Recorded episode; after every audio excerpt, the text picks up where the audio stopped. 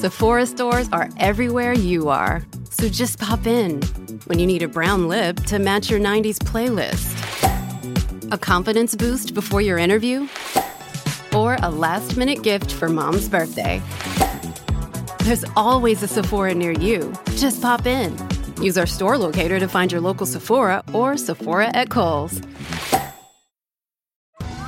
Survivor 46 is here, and so is On Fire, the only official Survivor podcast. And we have a twist this season. The winner of Survivor 45, Dee Valladares, will be joining us every week. We're going behind the scenes of the biggest moments, the how and the why things happen, and the strategy and analysis you can only get from someone like me, a Survivor winner. Listen to On Fire, the official Survivor podcast, wherever you get your podcast. Es el momento. Es el momento de escribir un nuevo capítulo.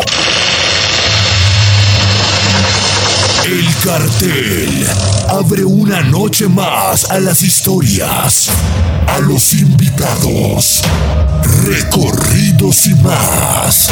Este es el cartel paranormal de la Mega.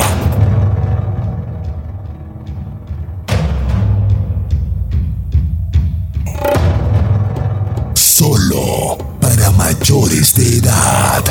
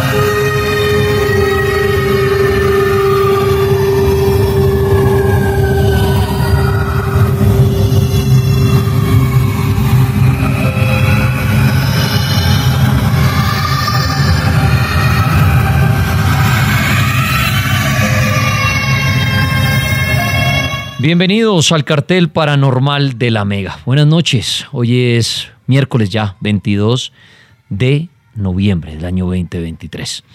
Qué bueno poderlo saludar a usted, amigo oyente del cartel paranormal de la Mega. Una noche más, donde viajamos por el universo del misterio, el universo de lo aterrador.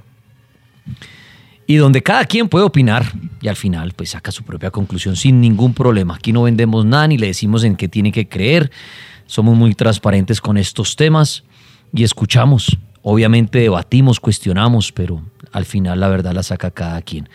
Buenas noches y a los que se conectan en nuestro YouTube, nuestra barra brava de YouTube está ahí en el canal La Mega, en nuestro Instagram, que la cuenta es El Cartel de la Mega, donde también cada hora hacemos un corte para poderles subir a ustedes ahí el audio completico en Instagram.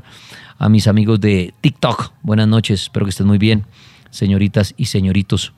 Y bueno, y a todos los que obviamente sintonizan en su radio La Mega en Colombia, mis amigos muleros, a mis amigos del ejército también, que se acompañan mucho con el cartel, a los guardas de seguridad, a los taxibiris, a los Jack Sparrow, a todos los que se acompañan de nosotros, ya, ya muchos en vacaciones, ¿no? Ya muchos cerrando semestre, que en realidad estudian es como un cuatrimestre, pero ya descansando o en, ya en la recta final de, de pasar las últimas materias y todo eso, que mucha, mucha suerte, que me les vaya muy bien.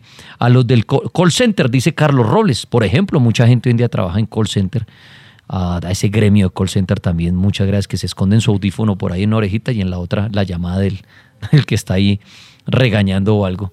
Entonces, gracias. Desde Australia, Felipe, allá, ah, un saludo a todos los bichos que hay allá, esas cucarachas que están saliendo como de dos metros, arañas y demás. Un abrazo a los que nos oyen en, diferentes países, muchos, muchos colombianos que están lejos se conectan. Ahí me, ahí me dicen que saludito a los Uber. Claro, los Uber son los Jack Sparrow. Para el que no sabe mi término, Jack Sparrow son los piratas, sino que les digo Jack Sparrow de cariño. Y ahí entra todo el gremio de aplicaciones, porque desde que empezó eso la gente decía los piratas, los piratas, y suena muy feo. Yo les digo Jack Sparrow como el de Piratas del Caribe. Entonces cuando digo saludos a los Jack Sparrow, es todos los que trabajan con sus, con sus plataformas, pues lo digo de cariño, no lo tomen a mal. Que me suena mejor que decir que a los piratas, no, los Jack Sparrow. Bueno, muy bien. Aquí estamos, Polo Rego y yo, Dani Tres Palacios. Oiga, bueno, la noche de hoy hay un tema interesante. Hay un tema interesante, ya está nuestro invitado por ahí haciendo fila, que ayer lo vieron jugando y es que Bolirrana por allá en Neiva, me llegaron con el chisme. Eh, la par, par, par, pero hoy es muy juicioso conectado acá con nosotros. Y vamos a hablar y él va a estar exponiendo un tema muy interesante, pero ustedes también van a tener la palabra con sus aportes de hablar de objetos malditos. Ahí ya entra el tema que nuestro amigo Robles va a hablar, enfocado mucho en el arte, en los misterios del arte. Mucha gente cree que en cuadros, por ejemplo, en obras de arte, se esconden maldiciones, se esconden misterios, se esconden eh, mensajes, llamémoslos como subliminales, eh, en el arte religioso ni se hable que hay una cantidad de misterios, inclusive obras de arte de religiosos que la gente dice que pareciera que fueran ovnis, platillos voladores, eh, cosas muy interesantes. Pero ustedes vayan pensando para que participen, si de pronto en sus casas, en el lugar de trabajo, han tenido algo que crean que esté maldito. Y, y de pronto, la mayoría de historias, pues de pronto serán cuadros. Usted de pronto ha tenido un cuadro maldito. Eh, hay unos cuadros muy famosos de los niños llorones, eh, que la gente dice que están malditos. Bueno, hay cuadros que uno dice, uy, no, yo quité ese cuadro de mi habitación porque eso era por allá de mi abuelito y me da miedo ese cuadro y eso, ay, no, ese cuadro como que me observa y ese cuadro me trae mala energía. Entonces van pensando si ustedes tienen historias así de objetos, cuadros, que puedan traer su propio fantasma, ¿no? Hay gente que cree en eso. Hay gente que cree en los muñecos malditos. Hay gente que cree que a un muñeco se le puede meter un espíritu. Hay gente que cree que a los objetos se les puede hacer rituales, desde una simple medallita que a usted le regalen, una simple medallita que su pareja le regale y ya puede estar maldito. Entonces va pensando usted si de pronto en su casa usted ha tenido algún objeto maldito. ¿Listo? Entonces, ese va a ser el tema de esta noche. Ya voy a saludar a nuestro invitado y ustedes van pensando en qué historia van a contar como de objetos malditos, de artes que puedan estar malditas. ¿Listo? Bienvenidos al cartel paranormal de la Mega.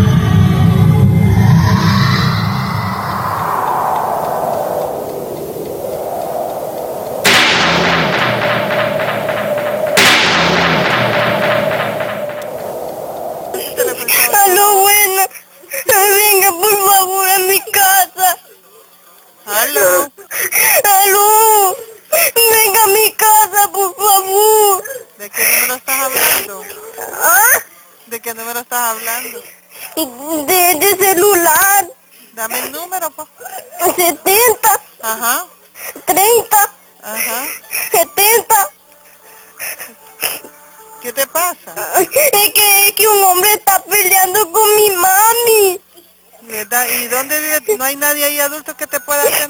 Pues dame la dirección, dame la dirección. Eh, ¿Dónde vivís? ¿Qué colonia? Aquí por, por Tiza. ¿Por dónde? Aquí por, casi por Altavi- este, por la escuelita de Altavista. No. Espérese, hijo. ¿Aló? ¿Aló? ¿Aló? Stella, por favor. ¿Aló? Ay. ¿Aló? Estoy dando a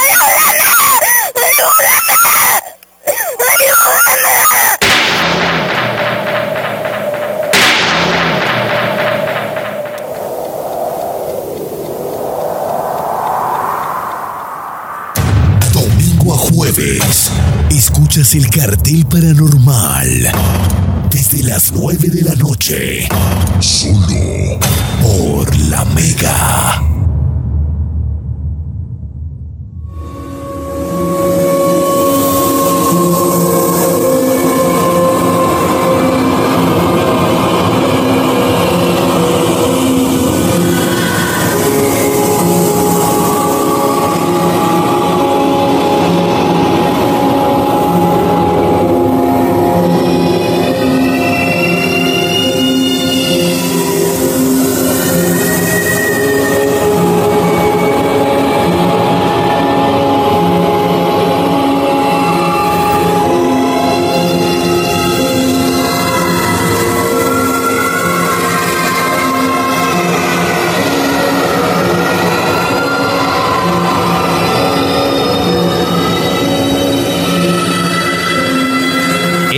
El cartel paranormal está al aire, los misterios en el arte, objetos malditos, cosas extrañas en obras de arte. Señor Robles, buenas noches, ¿cómo me le va a usted? ¿Cómo ha estado su vida? mi querido Tripone, mi querido Paul y queridos amigos amantes del misterio, muy buenas noches. Que lo vieron jugando bolirrana Neiva ayer, ¿eso es verdad? Qué cochinado. Estoy cubierto por todo el país, papi. Me, me escri- sí, señor. me escribieron, a mí me escribieron, oiga, hay una preguntita, Robles anda por Neiva y le dije, yo no sé, es que hay un man igualito jugando bolirrana. Y yo dije, entonces, Sí, yo dije, si está jugando bolirrana es él. sí, estaba eh, eh, echando un partidito ahí con la flaca de. Bolirrana y bueno, pues, afortunadamente gané.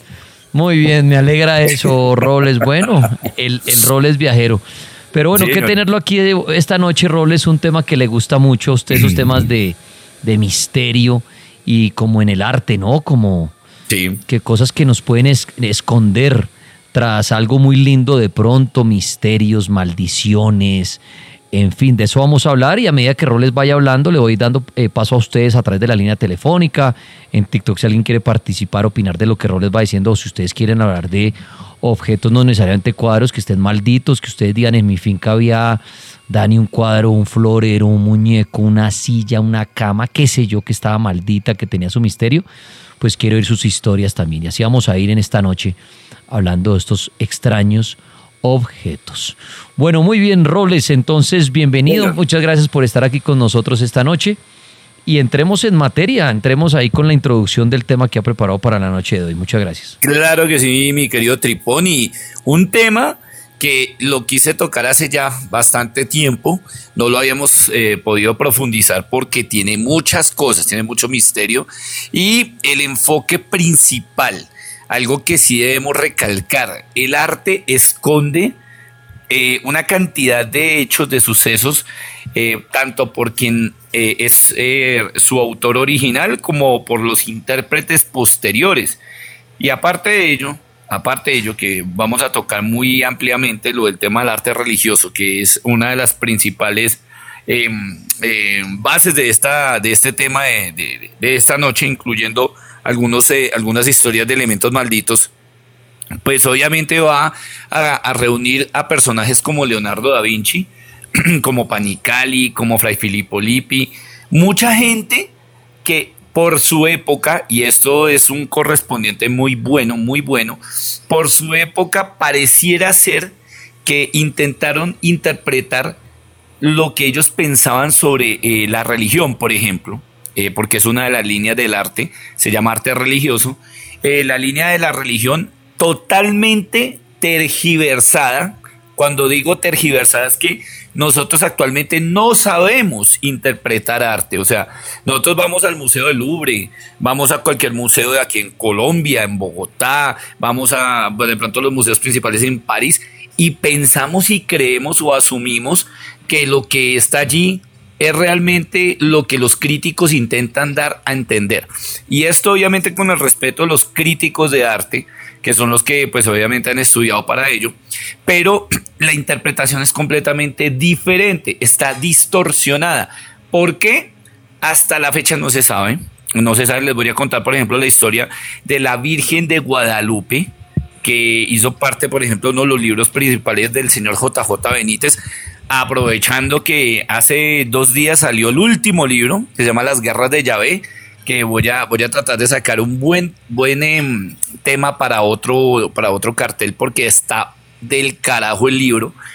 Y aparte de eso, vamos a tocar, por ejemplo, el arte rupestre, que pareciera ser desconocido en su totalidad, para muchas personas. Realmente es impresionante ver que casi nadie sabe que la mayoría de los de los de los de los dibujos, vamos a colocarlo así, de las pinturas en arte rupestre parecían tener la respuesta del por qué las antiguas eh, los antiguos grupos étnicos pintaban extraterrestres y pintaban ovnis, señores, ovnis en pinturas que sobrepasan los 12 mil años hágame el favor, o sea, ¿a quién se le ocurría tener conocimiento de robótica, de aeronáutica hace 12 mil años? Entonces es muy interesante eso. Igual entra dentro del arte religioso.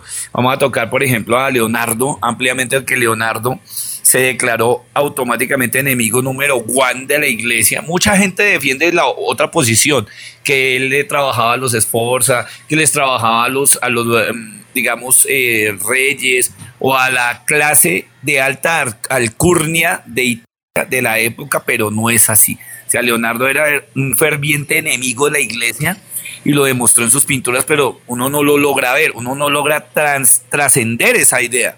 Y de allí parte que algunas de esas obras, y les voy a explicar algo muy curioso, cuando uno visita un museo, ¿por qué se siente tan, tan fúnebre el ambiente? ¿Por qué se siente tan horrible el ambiente cuando uno visita cualquier tipo de museo? Estamos hablando museo de arte contemporáneo, museo de arte moderno, museo de cualquier tipo, desde, desde la pintura hasta la escultura. ¿Por qué se siente una carga tan horrible? Pues, pues es que, Roles, es que si, si vamos, por ejemplo, a las iglesias, para mí, cada, para mí cada iglesia es como un museo. Sí, sí, sí, total. cada iglesia, uno, a mí me encanta visitar las iglesias, las catedrales, cuando voy a toda la oportunidad de estar en diferentes lugares. Y me, y me pongo a mirar y por donde uno va caminando es un museo, ¿no? Cada, cada estatuilla de estas, cada cuadro se me hacen mágicos, se me pero lo que dice Robles se me hace aterrador y ahí sí tiene toda la razón. He estado en diferentes tipos de museos, desde museos espaciales como el que estuvimos con usted en Moscú. Eh, sí, y, y, por más de que sean museos de lo que sea uno, yo me pongo a pensar, si uno pasara una noche en un museo, así como la película, ¿no? Una noche en un museo, que era cuando cobraban vida los muñecos y todo esto, pues se siente, como usted dice, es un ambiente empezando, un ambiente frío, ¿no? Es un ambiente frío, es un ambiente muy sobrio, es un ambiente que uno dice a quién asustar y, la, y las pinturas, y más cuando tiene que ver con rostros, por ejemplo, que, que, pareciera que cobraran vida. No recuerdo el nombre de estas pinturas que es la que hacen que los ojos pareciera que lo siguieran a uno, ¿no? Que eso tiene un nombre. Sí, sí, sí. Como, los, como, las, como las pinturas que aparecían en Harry Potter. Sí. Pero hay un arte así, que uno va caminando y, los, y pareciera que el cuadro no lo siguiera uno con la mirada, no recuerdo el nombre, me disculpan. Pero eso es aterrador. Y bueno, las iglesias, y con respeto lo digo, para mí las iglesias, claro, son maravillosas, son mágicas por los años, por la historia, por la, el por la cantidad de gente que uno ve ahí teniendo esa fe espiritual, pero son aterradoras. Por eso yo digo, ¿quién pasaría una noche durmiendo en una iglesia, por ejemplo? Que a usted le digan, duerma en una banca de una iglesia, nomás la imagen de, de Jesucristo es aterradora crucificado, las imágenes de las vírgenes, de los santos, eh, qué pena, y, y luego por eso con respeto, se me hace aterrador el ambiente de una iglesia. Claro, en el día es muy bonito y uno ve las pinturas y las que tienen eh, cosas de oro y todo son maravillosas y la historia que hay, obviamente. Pero piensen ustedes pasar una noche ahí solos. No, uno dice, Sí, claro. da, da terror, entonces qué pena y lo interrumpí, Robles, para decirle que para, para un- ca- una, cada iglesia y sobre todo las catedrales y todo son museos, ¿no? Con todo lo que tienen y lo que vale, todo lo que tienen. Sí, claro, y que no entendemos, o sea, muchas personas, eh, bueno, en el desconocimiento total, porque tuve la oportunidad de estar dentro de un instituto donde se enseñaba arte o historia del arte, yo tuve la oportunidad de eh, hacer charlas muy bacanas sobre la historia del arte en, en el mundo a nivel general y aprendí mucho, aparte, digamos, de, de las obras eh, principales o las obras más importantes que, que, que conocemos, obviamente la Mona Lisa y otras más, la Última Cena, pero es curiosísimo que nosotros tenemos una visión eh, totalmente diferente. No voy a decir errónea porque es la visión que nosotros tenemos de los cuadros de arte, ¿cierto? Pero el arte, como decía un comentario aquí, un chicuelo, dice que el arte es subjetivo. No, yo no creo que el arte sea subjetivo. Subjetivo para quien ve el cuadro después. Y ahora les voy a aclarar una cosa que, que desconocen la mayoría. Los cuadros que tenemos actualmente no son los originales. Les aclaro, eso a ese tipo de, de, de, de, trabajo se llama recesiones. Y la recesión es un trabajo de, digamos, de, de mantenimiento.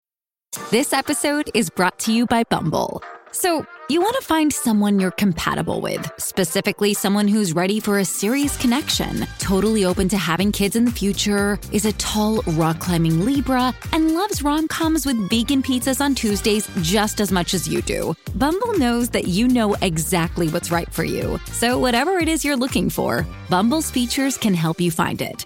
Date now on Bumble. De las obras, obviamente la pintura se desgasta con los años, ¿cierto? Se desgasta mucho. Y quienes son los encargados de restaurarlas, modifican las cosas. Desgraciadamente las modifican. Los cuadros de Leonardo han sido modificados varias veces. Varias veces. O sea, nosotros no estamos viendo principalmente la obra en su, en su, en su línea original, pues hermano, es que estamos hablando de obras de 1400, estamos hablando de obras de 1800, o sea, ¿cómo pretendemos creer que eh, la pintura mantenga el brillo, la textura y una cantidad de cosas con tantos años? No, pues las pinturas como los libros se van, eh, digamos, se van deteriorando con el tiempo y hay personas que trabajan restaurando, pero que por obra, o acción, obra y omisión, desafortunadamente meten mano y colocan elementos que no estaban en el cuadro original. Entonces, cuando se habla de una recesión, es la recesión de la recesión de la recesión de la recesión. O sea, no estamos hablando de los cuadros como tal netos originales.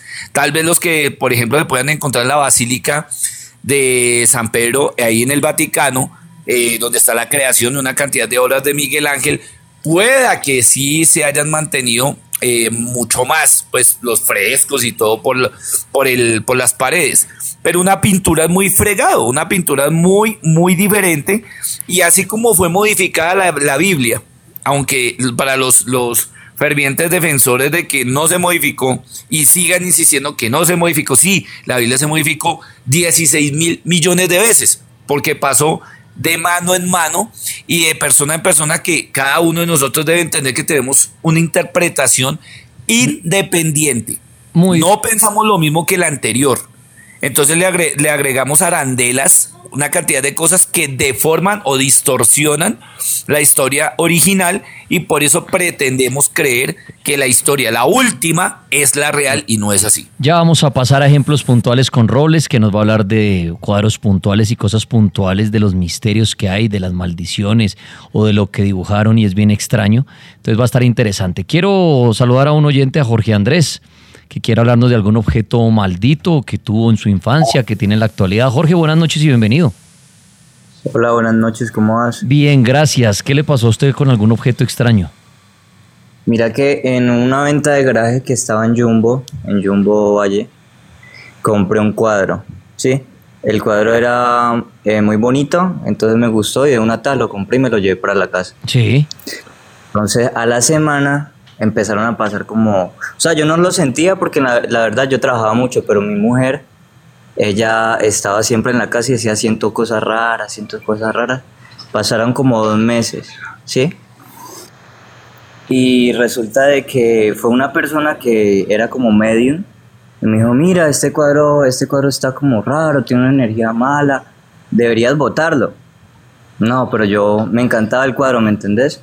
Entonces, no, lo guardé y lo metí a mi cuarto para que nadie lo viera. Sí. Y resulta de que mi mujer empezó a tener sueños muy perturbadores. Soñaba que estaba embarazada y que tenía como unas garras en el estómago. Entonces, pues por allí empezó, después nos tiraban las cosas hasta que ya se salió como de control. Nosotros vivíamos en Jumbo al lado de unas brujas, habían seis brujas. Entonces, pues la verdad era, yo les pregunté a ellos porque ellas eran vecinas Sí. y me dijeron que era como una maldición que tenía ese objeto que lo tenía que quemar. Pero nos empezaron a pasar cosas horribles. Entonces, al final... O pues, sea, to- o sea, todas, perdón, o sea, to- todas coincidían con el cuadro. Sí, sí, total. O sea, miraban el cuadro y decían, mira, aquí una energía, aquí una energía. Pero yo, era, yo no quería botar el cuadro, no lo quería quemar, no lo quería nada. Y yo decía, pero ¿qué me pasa? ¿Qué me pasa? Y un día, pues nosotros terminamos, o sea, nosotros estamos muy mal en la relación, decidimos mudarnos a otra casa y resulta de que, imagínate que todos, todas las cosas no, no funcionaban. Incluso los nuevos inquilinos se pasaron mientras nosotros estábamos en la casa y yo tenía el cuadro en una caja. Yo le dije, ah, eh, por favor, cuídenme la caja, que yo voy a venir por ella, no la vayan a botar. Y ese cuadro se perdió. Desde que el cuadro se perdió, ¿las cosas cambiaron para bien? Claro, pero eso no es lo más, lo más interesante. Lo más interesante es que las personas que se quedaron en la casa se quedaron con el cuadro y les empezaron a, co- a pasar cosas horribles. Por ejemplo, se separaba, la, la señora se separó, llevaba 20 años con el señor Ajá. y el hijo se mató en una moto. ¿Y al, día de, Pues no sé ¿Y al día de hoy se sabe algo del cuadro o no tiene ni idea cuál es el paradero? No, yo, yo muy agradecido que ese cuadro haya desaparecido porque como complicado, la verdad. Pues mire esa historia interesante y le agradezco a nuestro oyente de cuadros malditos, se puede llamar así, ya que estamos con Roles hablando del misterio del arte y todo esto. Y ahorita le voy a preguntar eso a Roles, pero antes voy a ir a la línea. Si alguien eh, haciendo un cuadro puede ritualizarlo para que tenga un tipo de maldad. La Mega, buenas noches. Buenas noches, Dani, ¿cómo están? Bien, amigo, bienvenido al cartel paranormal de la Mega. ¿Algún objeto, algún cuadro maldito en su casa, en su infancia, en algún momento que usted crea en esto? Eh, la verdad no creo, pero sí han sucedido como unas cosas que no encuentro, o sea, lógica para explicar. ¿Cómo pero qué? sí sucedió y sucedió cuando estaba pequeño. Entonces por eso como que no doy como ese, como esa fe que sí pasó, de que sí existió, pero lo que pasa es que en la casa había un cuadro eh, en la sala donde estaba el dibujo como de una casa abandonada, Sí. eh, un molino y un río. Ok. Eh, mi hermana, ella tenía más o menos tres añitos en esa época y ella decía que ahí veía a la nona bruja. Pues yo soy de Cúcuta, acá a las abuelas le decimos nona. La nona. Eh, ella decía que veía a la nona bruja y que la nona bruja la llamaba. Resulta que eh, más o menos para esas fechas eh, mi nona había muerto, la mamá de mi papá.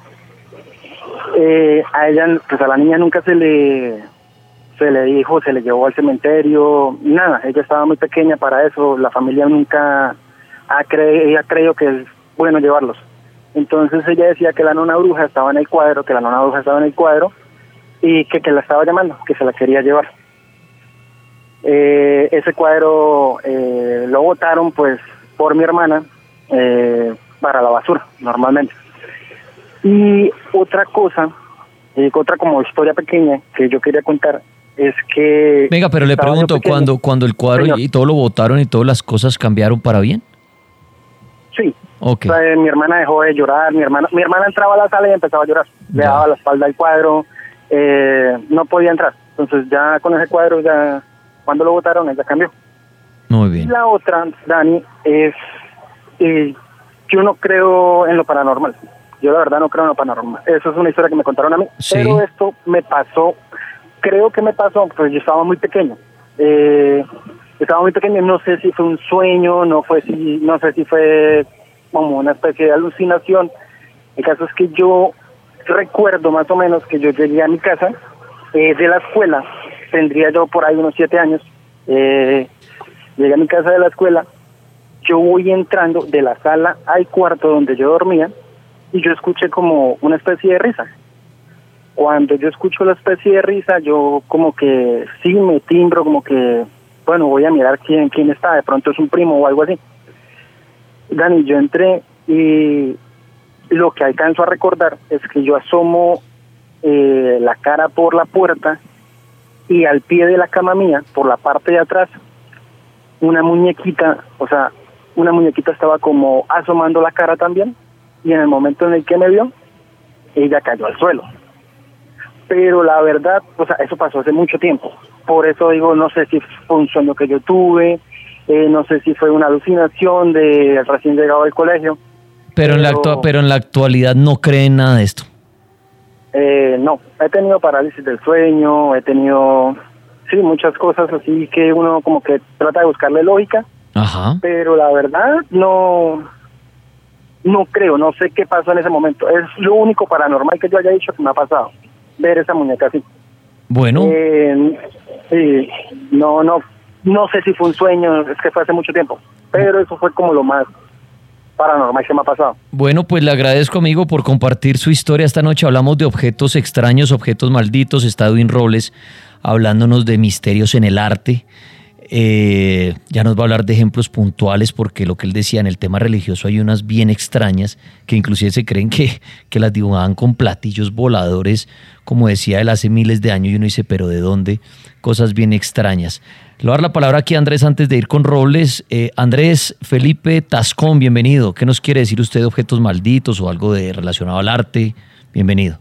Buenas noches, Dani, ¿cómo estás? Bien, muchas gracias. Pues en lo personal y desde mi creencia, pues yo no creo mucho en eso. Ok. O no creo en eso, la verdad.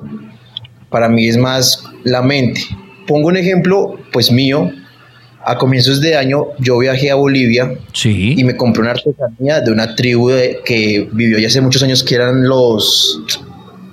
Ah, se me va el nombre ahorita, pero una tribu que era ahí cerca de, de La Paz. Un collar con un mineral y tenía una cruz que representaba pues esa, esa tribu. Y decía que pues eso liberaba, lo, lo quitaba uno las malas energías y las cosas malas.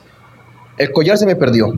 Eh, se me refundió en el cuarto. Lo encontré hace poquito. Inicié un trabajo nuevo, me lo puse.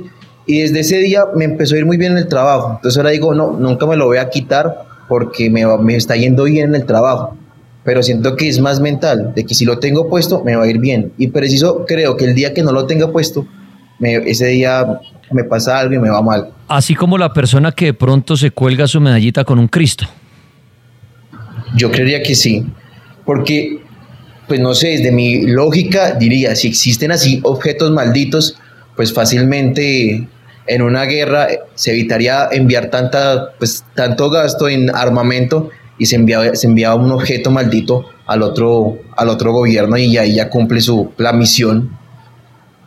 Bueno, pues sí, es bien interesante lo que dice Andrés, muchas gracias. Y ahí la creencia de cada quien, pueden los objetos, alguien decía acá en el chat, uno- y hablábamos de eso también en la primera parte, hay un efecto placebo, sí, tiene razón. Y ahí entran, es, claro, al final son objetos, una cadena, una medalla, realmente tiene un efecto poderoso sobre nosotros, tiene un efecto para cuidarnos, para protegernos, o simplemente el hecho de tenerlo puesto nos hace más fuertes porque creemos en ello. ¿O será que sí tienen poder? Y ahí hablaríamos de objetos, digamos, ritualizados. Estamos hablando de los cuadros, bueno, roles del arte, pero hablamos de tipo de objetos. Oiga, Roles, la pregunta que le iba a hacer, ya que usted ya nos va a hablar de ejemplos puntuales, ¿usted eh, cree que un artista el solo hecho de querer hacer o pintar una, una obra, hacer su obra, pensando en una maldición o deseándole el mal al que lo obtenga o al que lo compre, ¿esto ya puede traer esto o esto es más de que alguien adquiera el cuadro y ya le haga un rezo, le haga un ritual, o sea, como que pase a manos de un brujo? O solamente el hecho de un artista pintarlo, porque pintó el cuadro, no sé, de su hija, digamos, pongamos un ejemplo, pintó el cuadro de su hija que falleció. Esto, como lo hizo con esa intención de retratar a su hija, podría atraer al fantasma de ella ese cuadro y volverlo maldito. ¿Usted qué opina de eso? Ahí puede prender el micrófono, viejo Robles, para... Eso, lo apagué. de una. Yo no creo tanto en la posición de los ya fallecidos. No puedo creer, no, no le doy una certeza de que por una persona, un ser querido o alguien que conozcamos ser humano fallezca, ya podemos invocarlo eh, o evocarlo para que él se encargue a través de cierto elemento de hacer el mal. Eh, yo pensaría que todo es energético que todo es energético y lo que hablamos alguna vez con Adrián, lo hicimos en la maratón de, de Halloween, cuando tocamos el tema de la magia, decíamos que la magia opera con la intención. Claro, si yo tengo una intención negativa y cargo cierto elemento con energía negativa, eso de alguna forma se va a ver reflejado posteriormente. Te voy a poner un ejemplo brutal. Cuando uno recibe una visita de alguien y eso ha pasado a muchas personas que yo les he preguntado. Resulta que esa persona viene um, acompañada con otra persona que a uno no le cae bien, que desde la primera impresión te cayó mal. Toda tu casa se va a impregnar de esa mala vibración. O sea, totalmente, ¿por qué? Porque todo opera en el universo con energía. Las intenciones, la brujería, los hechizos, los filtros, etcétera, etcétera, tienen efecto por la energía que se le impregna. O sea, si yo, por ejemplo, soy un ser muy malo y quiero de alguna manera ritualizar cierto elemento, pues voy a utilizar algunos rezos, algunos elementos para poder hacer que, eso que yo estoy regalando, un cuadro, un libro, un lápiz, un efero, lo que sea, eh, logre el efecto de hacer daño a quien yo quiero hacerle daño. Pero ojo, no todas las veces funciona. ¿Por qué? Porque todo mundo cree que solamente opera la intención y, y, apague y vámonos. No, todo tiene un ritual, todo tiene una forma de, digamos, de interiorizar el, el, objeto del elemento.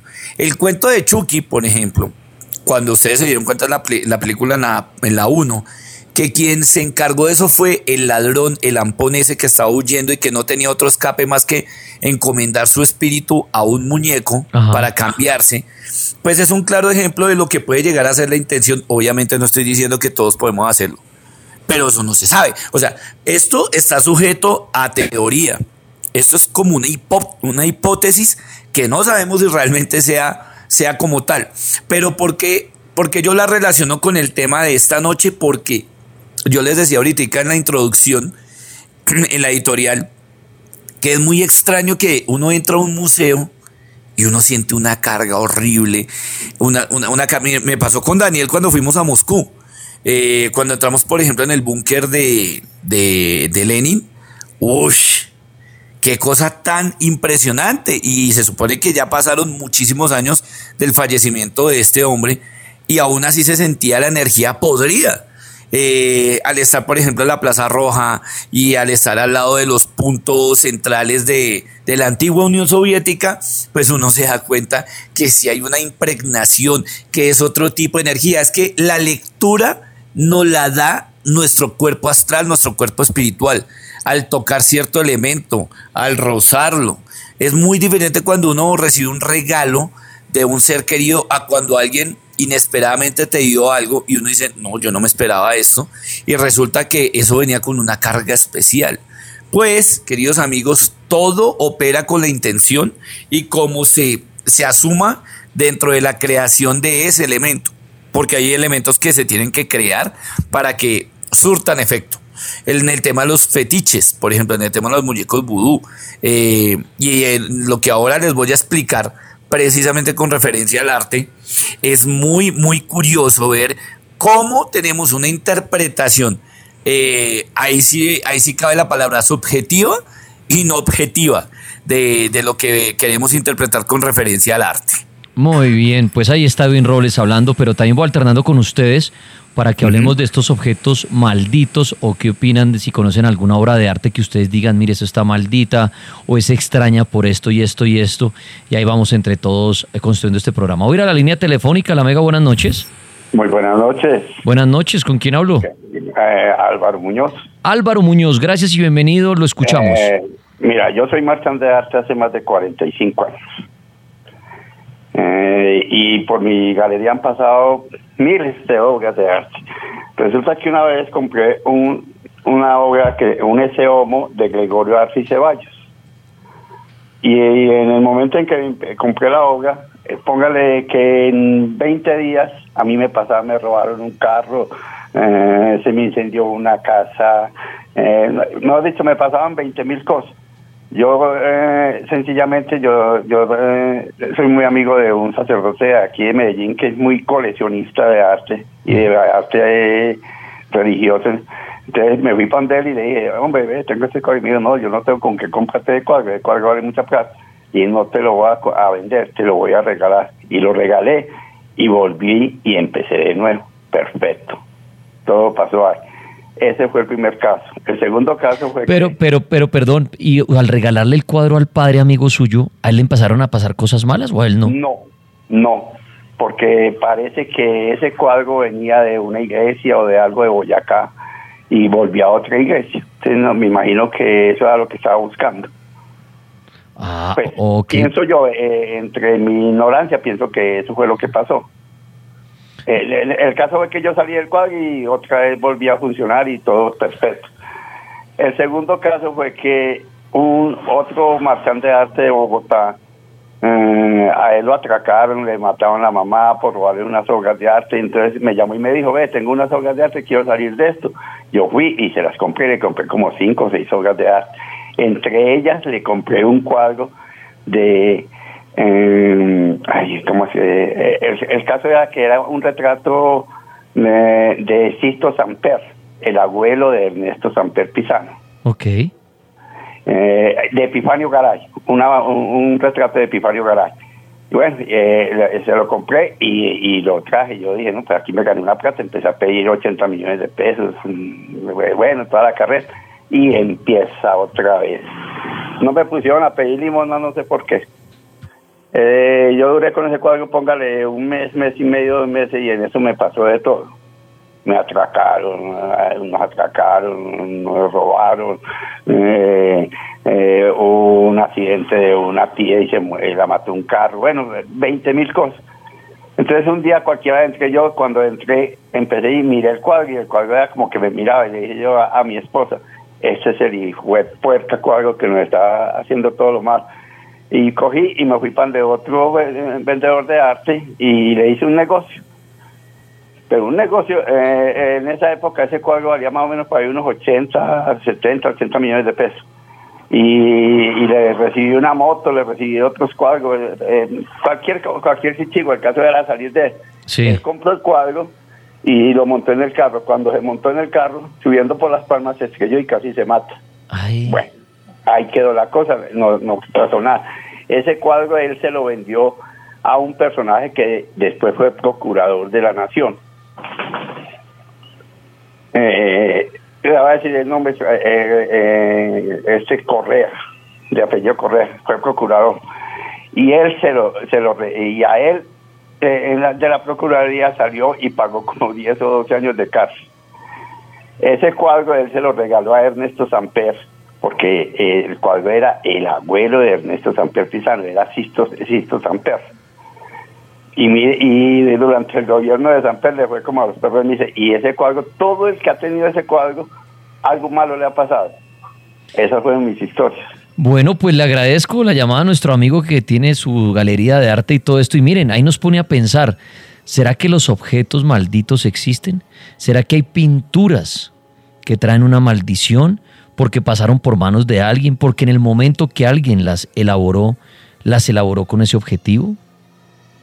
¿Qué creen ustedes de eso? El misterio en el arte. Pues ya Edwin Robles nos va a seguir hablando de esto que está bien interesante y ustedes pueden participar después de una pausa que vamos a hacer. Pueden llamar a dos líneas telefónicas en Colombia, 601-288-4218, 601-287-9731 o en TikTok, el que lo quiera hacer me lo hace saber para subirlo y que me opine sobre esto de los cuadros, sobre si han tenido objetos malditos. Un abrazo desde Madrid, España. Está ahí Manuel Martínez en el Instagram del cartel de la Mega. Las pinturas de Leonardo da Vinci están llenas de códigos y misterios, dice Juan ahí también en el Instagram del cartel de la Mega. Ahorita vamos a hablar de todo esto en esta noche en el cartel paranormal. Ya estamos de regreso.